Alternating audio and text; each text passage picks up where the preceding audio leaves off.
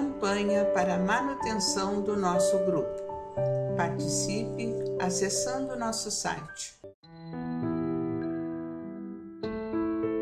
Olá! Sobre os assuntos de família, hoje estaremos abordando o tema Necessidade da Calma, que será apresentado pela Eide. No final do vídeo, se você gostou, lembre-se de curtir e também de acessar o link que fica abaixo do vídeo para ver o material postado referente ao assunto abordado. Queridos irmãos, hoje vamos falar sobre a calma.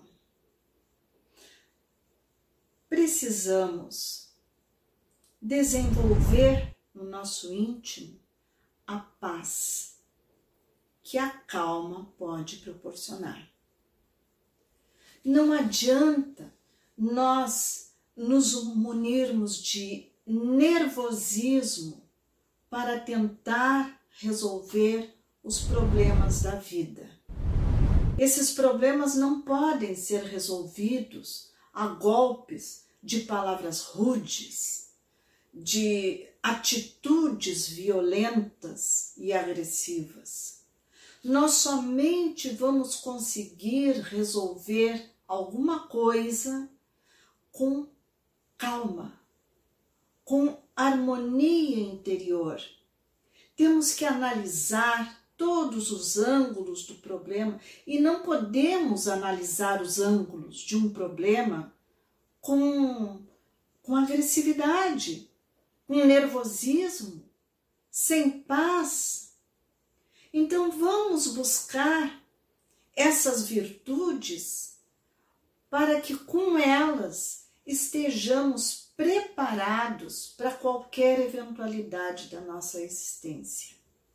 Nós sabemos que ao tratar com qualquer pessoa, com desconhecidos ou mesmo com os nossos familiares, se nós não tivermos calma, nós vamos enfrentar resistências. Mesmo as crianças resistem quando são é, corrigidas com gritos, com impropérios, com violência. Não. Não é assim que vamos educar os nossos filhos e nem é dessa maneira que nós vamos nos autoeducar. Precisamos, então, uh, agregar a nossa maneira de ser uma atitude mais, mais pacífica, mais calma. Porque depois de nós dizermos uma palavra que fira qualquer pessoa, como nós vamos retroceder? Como nós vamos recolher aquela palavra nunca mais? Aquela palavra se instalou no coração do outro e machucou ao outro e também a nós. Porque tantas vezes dizemos palavras impensadas àqueles a quem mais amamos. E depois de dizê-las, como, como voltar atrás? Um pedido de desculpas, de perdão, pode nos aliviar um pouco a consciência, mas nunca recolocará as coisas uh, da maneira como elas estavam anteriormente. A pessoa já ficou magoada, nós já nos sentimos mal e as coisas não estão mais como poderiam estar se nós ao invés de falar uma palavra mal colocada, calássemos, ficássemos quietos. Quando nós não temos o controle suficiente sobre nosso, nosso gênio, a nossa maneira de ser, vamos calar, vamos sair de perto, vamos fazer outra coisa. E mais tarde, pensando melhor sobre o assunto, tenho certeza que vamos reconsiderar. Mas devemos nos dar esse tempo Porque se nós quisermos resolver as coisas à força, nós vamos piorar, sempre piorar a situação. Então, nós devemos usar a nossa calma quando estamos na rua. Vemos alguma coisa, alguém fez alguma coisa e que nós não julgamos certa, vamos evitar entrar em confronto. Hoje em dia as pessoas estão muito intolerantes, cometem crimes por qualquer motivo.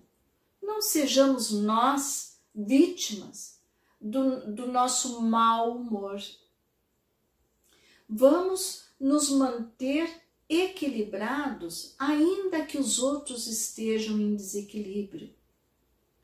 Vamos nos afastar como uma maneira profilática de não piorar as coisas e assim vamos preservar também a nossa saúde física.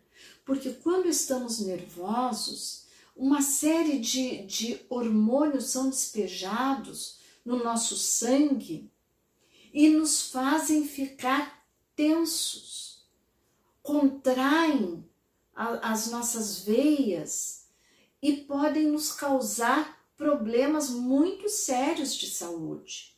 Então não vamos entrar na tentação de dizer aquilo que pensamos na hora em que pensamos. Vamos calar Há um ditado oriental muito bom que diz que quando ah, as palavras valem menos que o silêncio, é melhor guardar silêncio. E é uma grande verdade. Também no trânsito.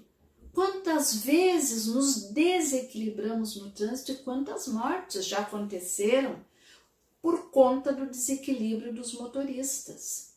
Se agridem, se matam por qualquer coisa, porque às vezes aquela pessoa já vem de um acúmulo de situações que a frustraram e uma única coisa, às vezes tão pequena, e a pessoa comete um desatino.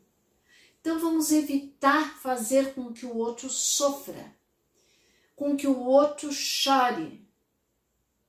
E vamos evitar soltar o, o, o, o mau humor do outro sobre nós também.